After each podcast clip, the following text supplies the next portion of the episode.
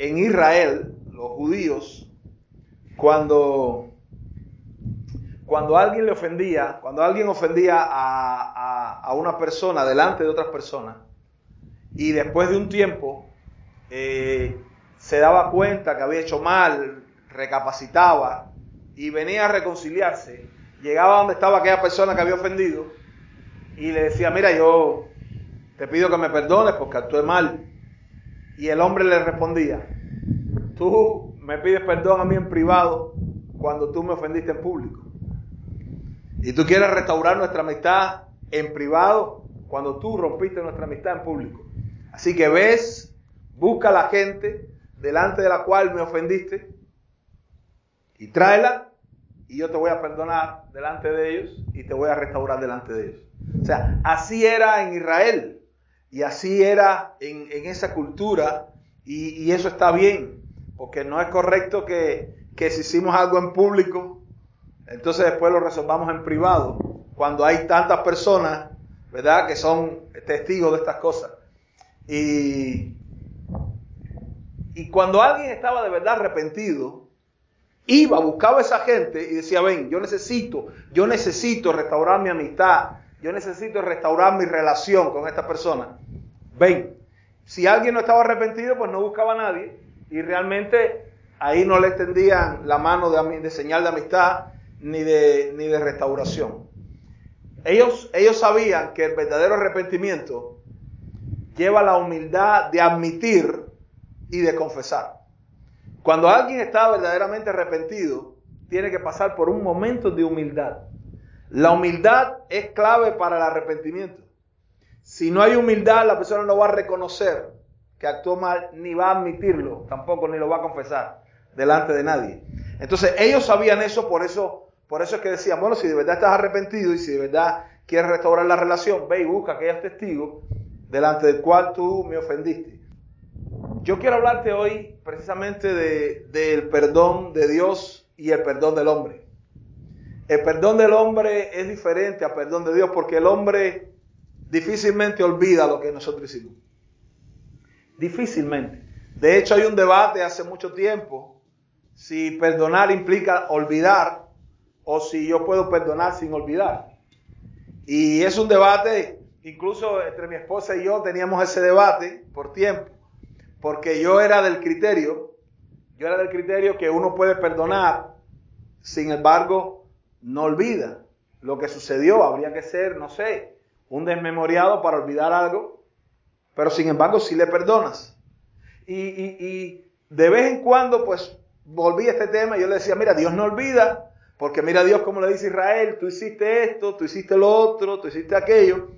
Pero, pero con el paso del tiempo Dios me fue quitando una venda de mis ojos y, me dio la respuesta, la solución a esto.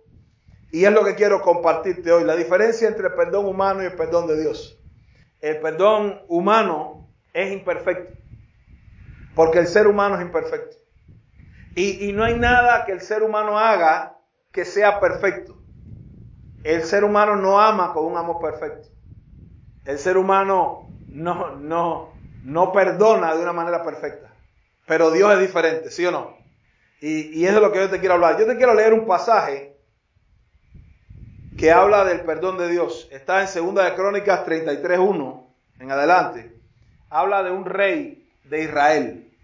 Un rey, un líder del pueblo de Dios. Dice, de 12 años era Manasés cuando comenzó a reinar. Comenzó a reinar siendo qué?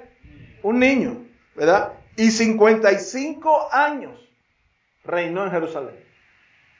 Reinó 55 años. Quiere decir que tuvo un reinado bien largo, a pesar de haber comenzado bien temprano. Dice, pero hizo lo malo a los ojos de Jehová, o sea, todo el tiempo de su reinado, conforme a las abominaciones de las naciones que Jehová había echado delante de los hijos de Israel. Porque él reedificó los lugares altos que Ezequías su padre había derribado.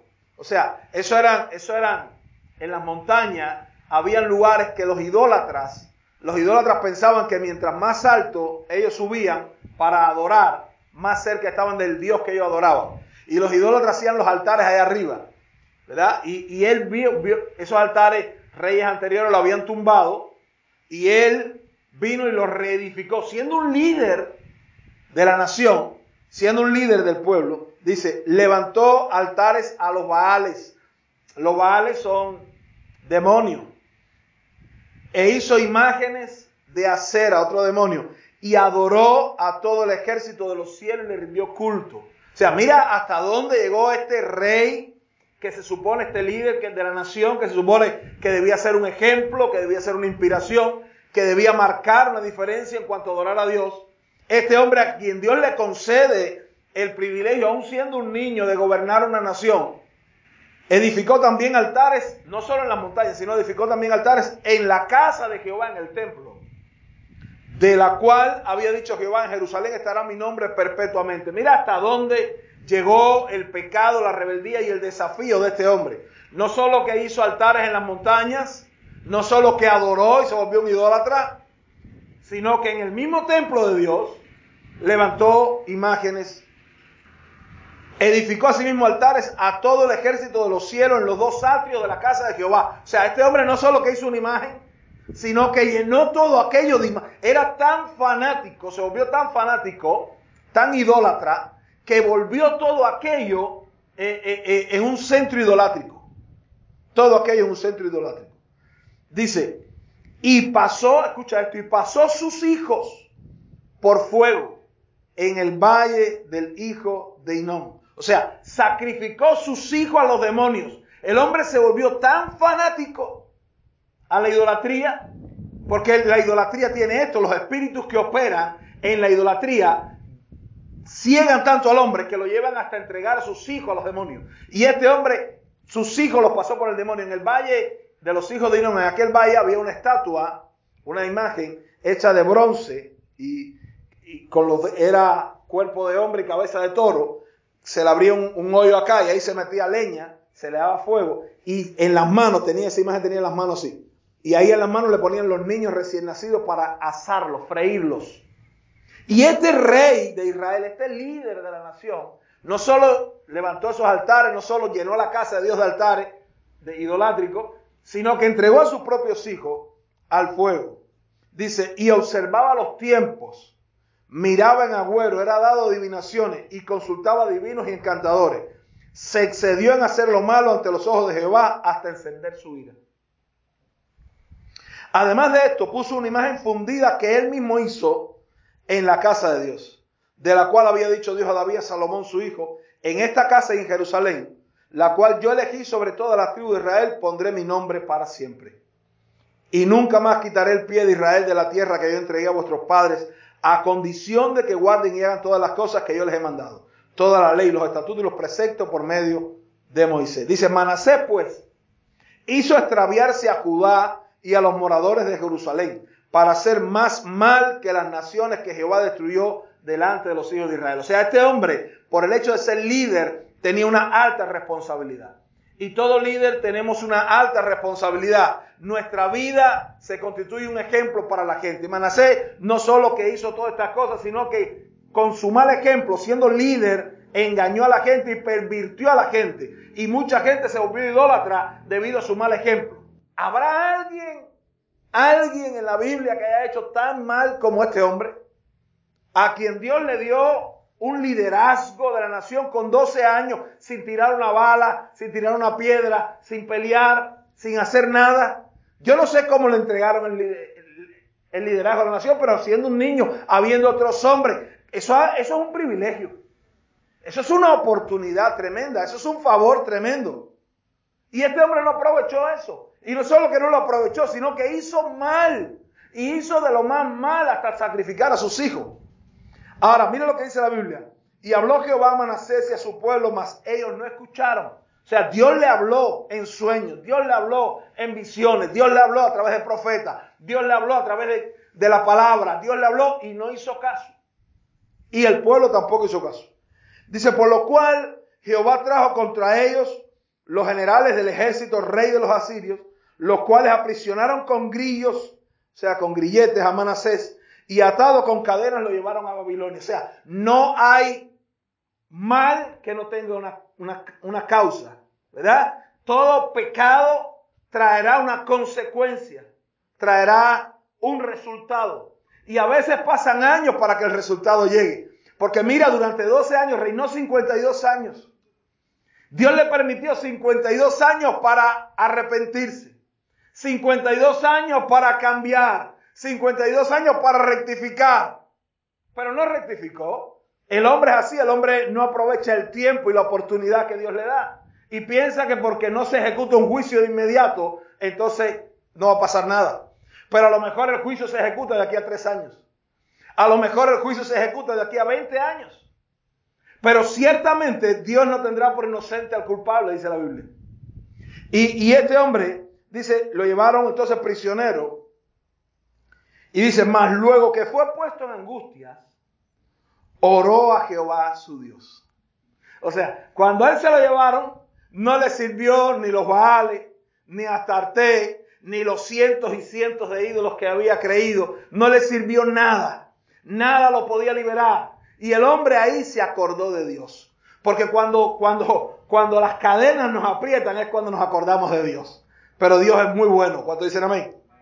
Dice, más luego que fue puesto en angustia, oró a Jehová su Dios, humillado grandemente. Y la Biblia pone bien eso, eso bien claro. Humillado grandemente en la presencia del Dios de sus padres. Y habiendo orado a él, fue atendido. Qué grande es Dios. Yo le puse a esto, qué grande es Dios. Denle un aplauso al Señor. ¿Cómo, cómo Dios puede atender a alguien que ha hecho tanto mal? ¿Cómo Dios puede atender la oración de alguien que ha sido tan rebelde, que ha hecho extraviar a, a, una nación, a un pueblo completo, que ha sacrificado a sus propios hijos? ¿Cómo puede Dios atender la oración de alguien así? Dice la Biblia, habiendo orado a él fue atendido, pues Dios oyó su oración y lo restauró a Jerusalén, a su reino. Yo, yo no, no, no. Para mí, no, denle una alabanza, Dios hermano. Porque yo no quiero, yo no quiero otra cosa. Pero ese, ese es nuestro Dios. Nuestro Dios es un Dios grande. No hay otro Dios como Él. El ser humano no es así. El ser humano no es así. Dice, entonces, entonces, diga entonces, entonces reconoció Manasés que Jehová era Dios. ¿Por qué? Porque Manasés no entendía. Manasés dijo, ¿cómo puede ser que con todo lo que yo he hecho, que como yo he sido, Dios me escuche, Dios me perdone y Dios me restaure? ¿Cómo puede ser? Entonces él reconoció que no hay otro como Dios. Él reconoció que ningún ídolo es como Dios. Él reconoció que nadie, nadie es como Dios. Esa es la grandeza de mi Dios. Que si el hombre se vuelve de corazón, Dios lo perdona y Dios lo restaura. Dale una alabanza al Dios de gloria. Y, entonces él hizo una, una reforma porque el hombre perdona pero no olvida. Sin embargo, Dios perdona y Dios olvida. Y eso yo no lo tenía claro. Yo pensaba, porque yo he leído en la Biblia, que Dios le recordaba los pecados a Israel. Yo he leído en la Biblia que Dios recordaba el pecado de alguna gente. Dios le decía, pero tú hiciste esto, tú fuiste rebelde, tú en el desierto hiciste esto, tú en el desierto hiciste aquello. Eso lo he leído. ¿Cuántos han leído eso? Y eso me tuvo confundido por un tiempo, porque yo decía, Dios perdona, pero Dios no olvida, sin embargo, Él sí perdona. Y mi esposa me decía, no, no, Dios olvida. Y yo decía, pero yo no lo veo en la Biblia, yo veo que Él se acuerda. Y, eso fue un, un debate. Mira lo que dice Miqueas 7:18. Dice que Dios como tú, decía el profeta, que perdona la maldad y olvida el pecado del remanente de su heredad. que Dios como nuestro Dios, que perdona y olvida. Dios perdona y olvida. El hombre no es así. El hombre perdona, pero vuelve a hacer algo para que tú veas cómo recuerda lo que le hiciste. Tu mujer te perdona, pero vuelve a fallar para que veas cómo te recuerda lo que hiciste.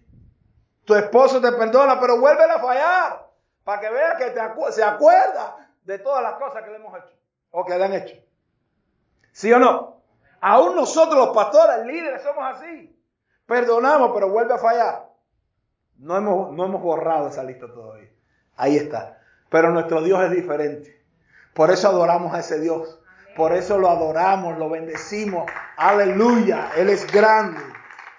Bendito sea el Señor. Dice Miqueas, eh, eh, o sea, Isaías 43, 25. Dice, yo, yo soy el que borro tus rebeliones por amor de mí mismo. Y no me acordaré más de tus pecados. Cuando dice que no se acuerda, es que no se acuerda, Ese es Dios. Dice Jeremías 31, 34. Dice, porque perdonaré la maldad de ellos y no me acordaré más de sus pecados. O sea, esto es una característica de Dios.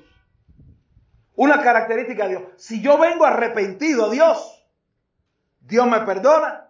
¿Y qué hace? Me olvida. Significa, y esto, y esto, esto, esto, esto es una de las razones por la cual el hombre debería correr a Dios. Porque no importa qué tan mal el hombre haya caído, no importa qué tan mal el hombre haya hecho, no importa qué tan bajo haya llegado, si se arrepiente de corazón y vuelve a Dios, Dios lo perdona y Dios olvida. ¿Sabe? Alabado sea Dios. Dios lo perdona Dios olvida. El mundo no entiende eso.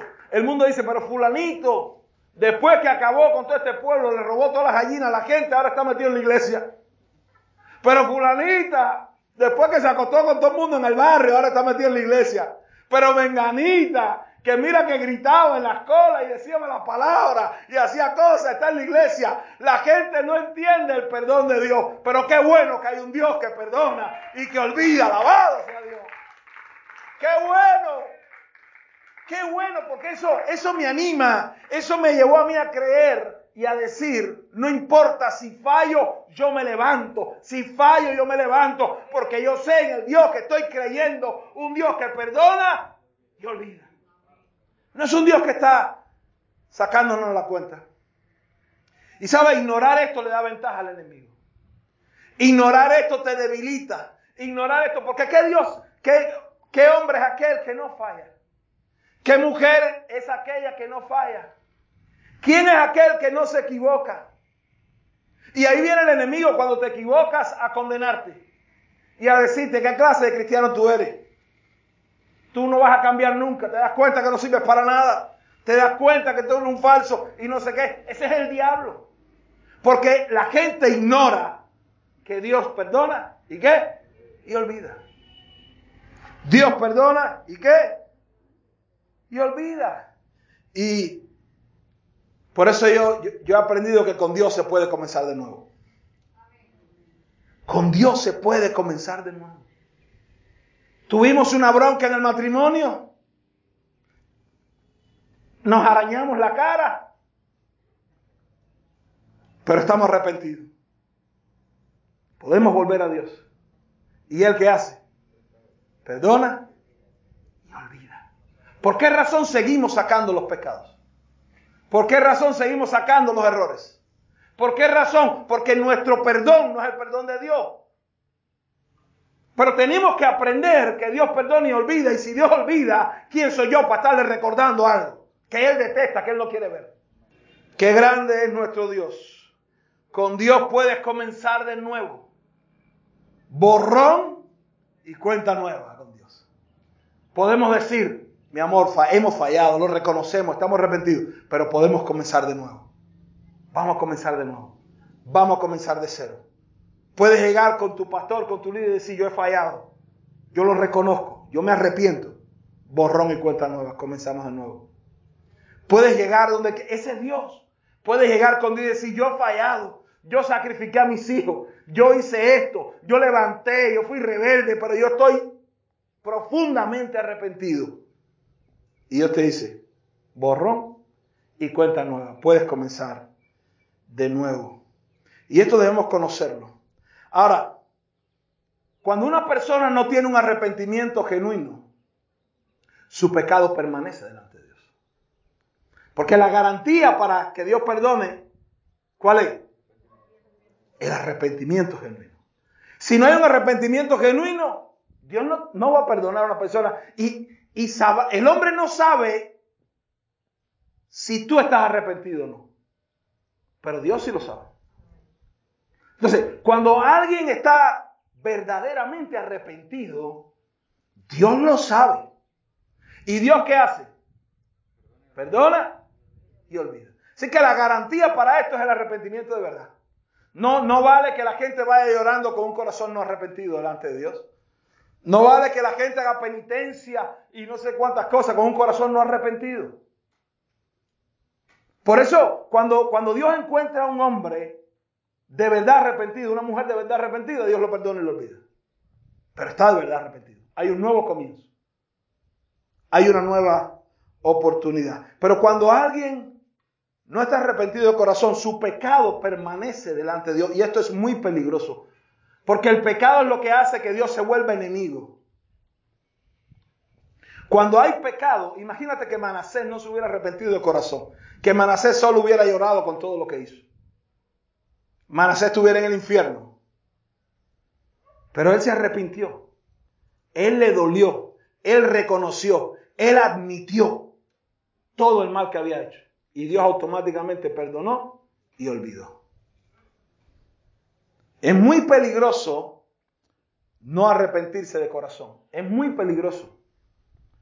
¿Por qué? Porque entonces, repito, tenemos a Dios de enemigo todos los días de nuestra vida. La gente está equivocada. La gente dice Dios es bueno, pero se olvida que Dios es santo. La gente dice Dios es misericordia, pero se olvida que Dios es justo. Y la Biblia enseña que Dios no tendrá por inocente al culpable. Dejaría de ser justo Dios. Y aunque el castigo no venga hoy, aunque no venga mañana, aunque no venga el mes que viene, aunque no venga el año que viene, el castigo viene. La maldición te alcanzará. El mal será tu salario por tener un corazón no arrepentido. Dice la Biblia, ahora pronto derramaré mi ira sobre ti y cumpliré en ti mi furor y te juzgaré según tus caminos y pondré sobre ti tus abominaciones. Esos textos la gente no quiere leerlo. La gente quiere pensar en un Dios de papel. Yo hago lo que quiere, después le digo, perdóname y Él me perdona. No, con Dios no funciona la fórmula. Con Dios, con Dios funciona lo que es genuino de corazón. Puedo haber hecho lo que sea. Si de verdad estoy arrepentido, de, de verdad, Dios hace borrón y cuenta nueva. Dios perdona y olvida. Pero si no estoy arrepentido, mi pecado permanece delante de Dios ahí todo el tiempo. Dice, porque Jehová está irado, escucha esto, contra las naciones e indignado contra todo el ejército de ellas. Las destruirá y las entregará al matadero. Textos como estos no se quieren leer. La gente no quiere leer eso, la gente nada más quiere leer Dios es amor, Dios es bueno, Dios es misericordia. Pero Dios, tenemos que creer en el Dios de la Biblia. Y el Dios de la Biblia es fuego consumidor. Y el Dios de la Biblia es un Dios que hay que respetar. Y la gente no quiere respetar a Dios. La gente quiere pedirle perdón a Dios de boca, pero no de corazón. Hay un gran privilegio en los que se arrepienten. Los que nos arrepentimos podemos comenzar de nuevo. Los que nos arrepentimos tenemos una nueva oportunidad. Dios no se acuerda nunca más de lo que hicimos. Qué bueno eso. Qué bueno saber eso. Dice la Biblia, Dios es juez justo y está airado contra el impío todos los días. Mira lo que dice la Biblia. Dios está irado. A veces le decimos a la gente, Dios te ama. Es verdad, pero está irado contigo. Pero ¿cómo puede ser? Claro, un padre ama a un hijo y a veces está molesto con el hijo, ¿sí o no? Es lo más normal del mundo. ¿Por qué creer que Dios no puede amarte y a la vez estar airado contigo? Él te ama de tal manera que entregó a su hijo por ti. Pero si tú no te quieres arrepentir de tu pecado, si tú no quieres reconocer a su hijo, te va a, tocar la ira de Dios, el juicio de Dios. ¿Me está entendiendo? Esa es la sentencia contra el que se aferra a su pecado y no quiere arrepentirse. Ahora, ¿por qué Dios perdona y olvida? Gracias a Jesucristo. Si no, no hay opción. Gracias a Jesús. Dice la Biblia, Romanos 3:25, a quien Dios puso como propiciación por medio de la fe en su sangre. O sea, Jesús cargó en él el pecado de todos nosotros. Jesús cargó en él la maldición de todos nosotros. Jesús se hizo pecado siendo santo. Jesús se hizo maldito siendo el bendito. Él tomó nuestra posición. Y ahora cuando Dios castigó en él nuestro pecado, tu pecado, cuando Dios lo castigó en él, por la fe en su sangre, dice, tenemos propiciación. Propiciación significa Dios aplaca su ira y olvida tu pecado. Así que Dios aplaca su ira y olvida tu pecado gracias a Jesucristo. Porque no es que la gente por ahí por la calle diga, Ay, yo me arrepiento de lo que le hice a mi hijo. Pero te estás arrepintiendo delante de quién? No, delante de Dios me estoy arrepintiendo. ¿Te estás arrepintiendo delante de Dios? Sí. ¿De corazón? Sí. Ve dónde está Dios. No, no, yo no voy donde está Dios. No, eso es lo que tiene remordimiento, no arrepentimiento. El remordimiento es la conciencia que te acusa, pero nunca te lleva a Dios. De eso hay mucha gente que está remordida, ¿verdad? Pero no está arrepentida. Vuelve a hacerlo. El remordimiento es diferente porque el remordimiento no da vida. El remordimiento es diferente porque no hay un nuevo comienzo con Dios. Pero el arrepentimiento te lleva a Dios. Y eso es importante entenderlo, ¿verdad? Jesucristo dice, Él es la propiciación por nuestros pecados. Y no solamente por los nuestros, sino también por los de todo el mundo. ¿Qué significa? Que Jesús, el sacrificio de Jesús, hace que la ira de Dios se calme y olvide tu pecado. Es el sacrificio de Jesús, por eso es que Dios perdona y olvida. Y a lo mejor tú dices, pero Manasés murió antes que Cristo muriera en la cruz del Calvario. Pero la Biblia dice en, la Biblia dice en Apocalipsis, el cordero inmolado desde antes de la fundación del mundo. O sea, que ya desde antes de la fundación del mundo había una provisión, había ya una propiciación ¿Verdad? Y basado en eso es que Dios perdona y Dios olvida. Porque aún los pecados de Manasés habían sido puestos sobre Cristo. Aún los pecados tuyos han sido puestos sobre Cristo. Y los pecados de la gente de afuera también han sido puestos sobre Cristo. Entonces, la gente no tiene que hacer nada para ser aceptado por Dios. La gente solo tiene que aceptar lo que Cristo hizo por él. Más nada. Podemos decirle a un brujero, Dios te puede perdonar y puede olvidar todo lo que has hecho. Podemos decírselo a un asesino, a una ramera. Podemos decírselo a cualquiera. Porque es por los méritos de quién? De Cristo que eso ocurre. La ira de Dios se ha aplacado por la sangre de Cristo. Así que el arrepentimiento genuino nos conecta con la sangre de Cristo. Cuando alguien se arrepiente de manera sincera, automáticamente la sangre de Cristo es aplicada a su vida. Y el Padre ve eso y dice, ya está pago todo, borrado. La sangre de Cristo borra, borra el pecado. Borra, que no, no hay manera de encontrar ese pecado nuevamente. Pero la falta de arrepentimiento nos mantiene desconectados de la sangre de Cristo. Cuando un pecado, cuando un pecado es perdonado por Dios, automáticamente automáticamente es olvidado por Dios. Automáticamente. Usted tiene que creerlo, ¿por qué? Porque usted, usted, usted va a fallar. En algún momento de tu vida fallas. Y necesitas creer eso para volverte a levantar. Porque el mundo, el hombre no va a dejar de señalarte el hombre no va a dejar de acusarte, Satanás no va a dejar de señalarte ni va a dejar de acusarte, pero tu Dios ya te ha perdonado y no entiende quizás lo que está pasando, porque dice, tu pecado ha sido borrado. Cuando se busca en todos los libros, dice, no aparece ese hombre santo, nunca ha hecho nada malo, alabado sea Dios. Y tú necesitas creer eso, porque si no, no te vas a levantar cuando falles. Si no, no te vas a levantar cuando falles. Pero si tú crees eso, no habrá forma de quedarte caído. No habrá forma de crearte en el suelo. Bendito sea el Señor. Por eso los hombres de Dios siempre buscaron el arrepentimiento. Ellos buscaron tener un corazón arrepentido delante de Dios. Porque esa es la garantía de que su pecado fue borrado. Esa es la garantía de que nadie podrá acusarlo por ese pecado. Esa es la garantía de que nunca Dios podrá juzgarlo por ese pecado. Por eso los hombres buscan, en todos los tiempos bíblicos, buscaron el arrepentimiento de corazón. Bendito sea el Señor. El arrepentimiento es como el mar. Siempre está ahí.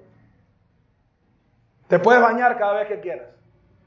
Es más grande que tú y es más grande que tus pecados. Diga, si Dios perdonó a Manasés, ¿me puede perdonar a mí? El arrepentimiento genuino puede cambiarlo todo. Todo puede cambiar. Cometí los errores más graves. Hice y deshice, acabé, destruí lo más preciado. Si te arrepientes, puedes comenzar de nuevo. Bendito sea el Señor. Por eso dice segunda crónica 7:14.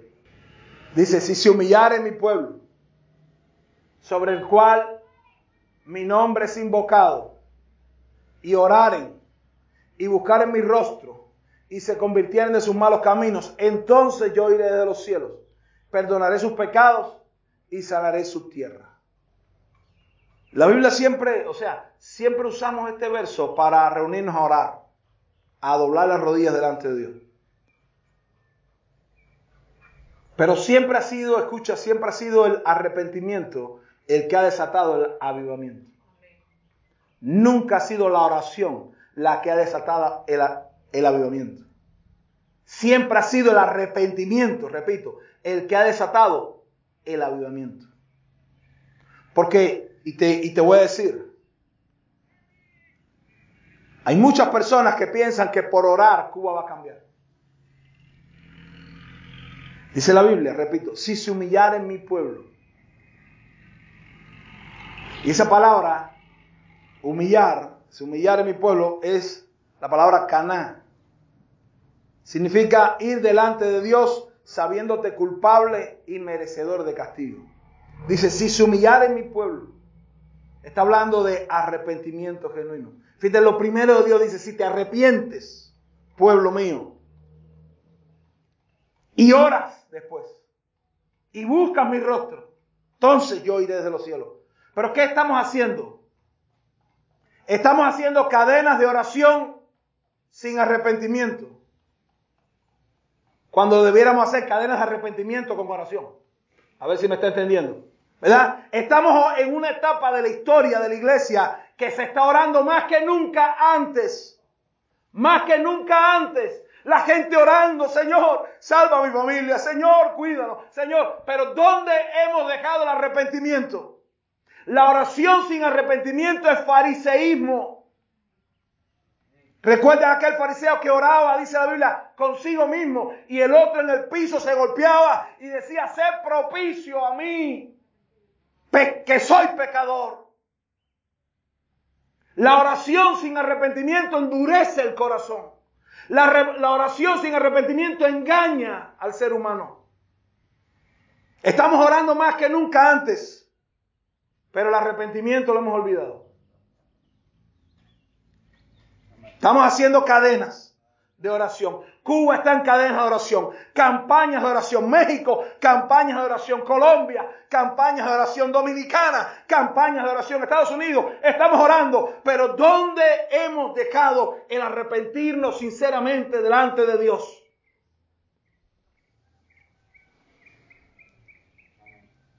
Bendito sea el Rey de Gloria. Si toda nuestra nación se arrepintiera en un día, Dios no solo quita el COVID, sino quita todo lo malo que pueda haber. En un día Dios sana nuestra tierra. En un día las aguas producen peces, las tierras producen alimentos. En un día las familias se unen, en un día. Por eso no se necesita tanto, tanto, tanto. Mira que oramos y oramos y oramos y oramos, oramos, llevamos años y orando y orando. Lo que hay es que arrepentirse de corazón. Eso es lo que va a desatar el favor de Dios. Y orar, por supuesto, para después estar arrepentido. Bendito sea el Señor. El mensaje de Jesucristo, ¿cuál fue? Arrepentidos y convertidos. Ese es el mensaje de Jesús. No cambiemos la prioridad. No pongamos la oración primero que el arrepentimiento. No pongamos el ministerio primero que el arrepentimiento. No pongamos la misericordia primero que el arrepentimiento. Si queremos tener algo con Dios genuino, si queremos que Dios derrame algo, primero, primero, prioridad es el arrepentimiento antes que todo lo demás. Alabado sea Dios.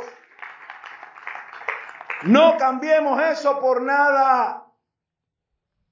Los musulmanes oran a Dios. Los católicos le rezan a Dios. Los espiritistas le piden a Dios. Los brujeros paleros también invocan, le piden a Dios. Pero, ¿quién de ellos se arrepiente? ¿Quién de ellos se arrepiente de la idolatría? ¿Quién de ellos se arrepiente de la hechicería? ¿Quién de ellos se pone de acuerdo con Dios y dice, es verdad, Dios, he ido contra ti, me arrepiento ahora mismo? No lo hacen.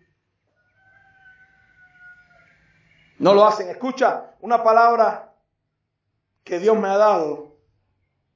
Y es una palabra tremenda que te va a hacer más fuerte. Nos va a hacer más fuerte. Detrás de mucha gente que ora hay muchos rebeldes. Detrás de mucha gente que ora hay gente que divide iglesias. Detrás de gente que ora hay gente que miente. Hay gente que se faja. Hay gente que envidia. Hay gente que calumnia. Porque la oración no te cambia, te cambia el arrepentimiento.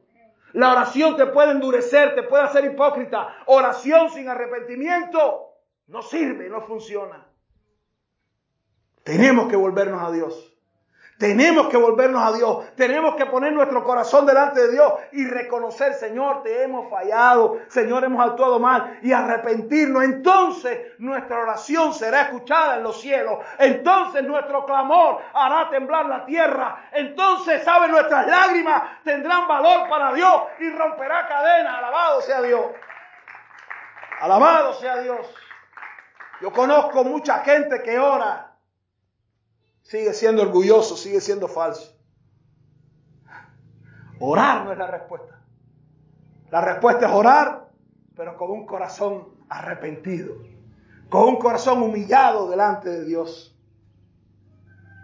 Pero qué bueno saber que tenemos un Dios que perdona y su perdón es diferente al del ser humano. Qué bueno saber que yo puedo llegar a ese Dios. Y qué bueno saber que aún lo malo que yo haya hecho no es un impedimento. No es un obstáculo si yo me arrepiento. Y eso es lo que Dios le está demandando a la humanidad. Arrepiéntete y conviértete. El COVID vino y la gente ha orado más que nunca. Pero ¿cuántos se están arrepintiendo? ¿Cuántos están llorando su pecado delante de Dios? No hay mucha gente. Así que no nos engañemos. Y proclamémosle al mundo que si quieren el favor de Dios, necesitan arrepentimiento. Necesitan arrepentimiento. Quiero que te pongas de pie, vamos a orar. Para amado Dios, en el nombre de Jesús. Señor, hemos predicado tu palabra. Espíritu Santo, enséñanos tú. Espíritu Santo, toma la palabra. Siémbrala en el corazón. Espíritu Santo, produce vida. Espíritu Santo, trae arrepentimiento. Provoca arrepentimiento en nuestros corazones. Provoca arrepentimiento en el corazón de todos los que escuchen esta palabra. Señor, en el nombre de Jesucristo, ayúdanos a poner cada cosa en su lugar correcto. Ayúdanos a hacer campañas de arrepentimiento y de oración. Señor, ayúdanos Dios a volvernos a ti de corazón. Entonces, nuestra oración subirá a ti como incienso grato, porque el corazón contrito y humillado, tú no lo despreciarás, Señor porque no ha habido en la tierra un hombre, una mujer, Señor, que se haya humillado grandemente en tu presencia, que no haya sido escuchado. No ha habido en la tierra un hombre, una mujer, por mucho mal que haya hecho, que se haya vuelto a ti en arrepentimiento sincero, Señor, y tú no hayas abierto los cielos para abrazarle. Dios mío, en el nombre de Jesús, Señor, trae arrepentimiento, sopla arrepentimiento en tu pueblo, en tu iglesia. Sopla arrepentimiento, porque la sanidad de las naciones no depende de las naciones, depende de tu iglesia.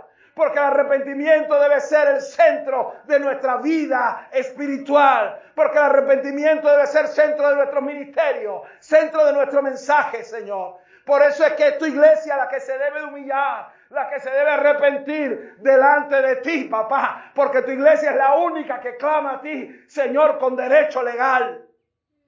Y tú vas a escuchar la oración de tus siervos y tus siervas que se arrepienten. En el nombre de Jesús también te quiero animar y te quiero exhortar, mi hermano. Sea lo que sea que hayas hecho, no le des la razón al diablo recordando tu pecado. Ya el Padre lo perdonó y lo olvidó. No se lo recuerden más. Igual te digo si estás casada o casado. No le hagas el trabajo al diablo. Si la persona se ha arrepentido, sé como Dios. Perdona, Y si no puedes olvidar porque te es difícil, dile Dios, yo quiero, yo quiero perdonar como tú perdonas. Yo quiero que tú me des, Señor, por tu Espíritu Santo la capacidad de perdonar. Eres fuerza now.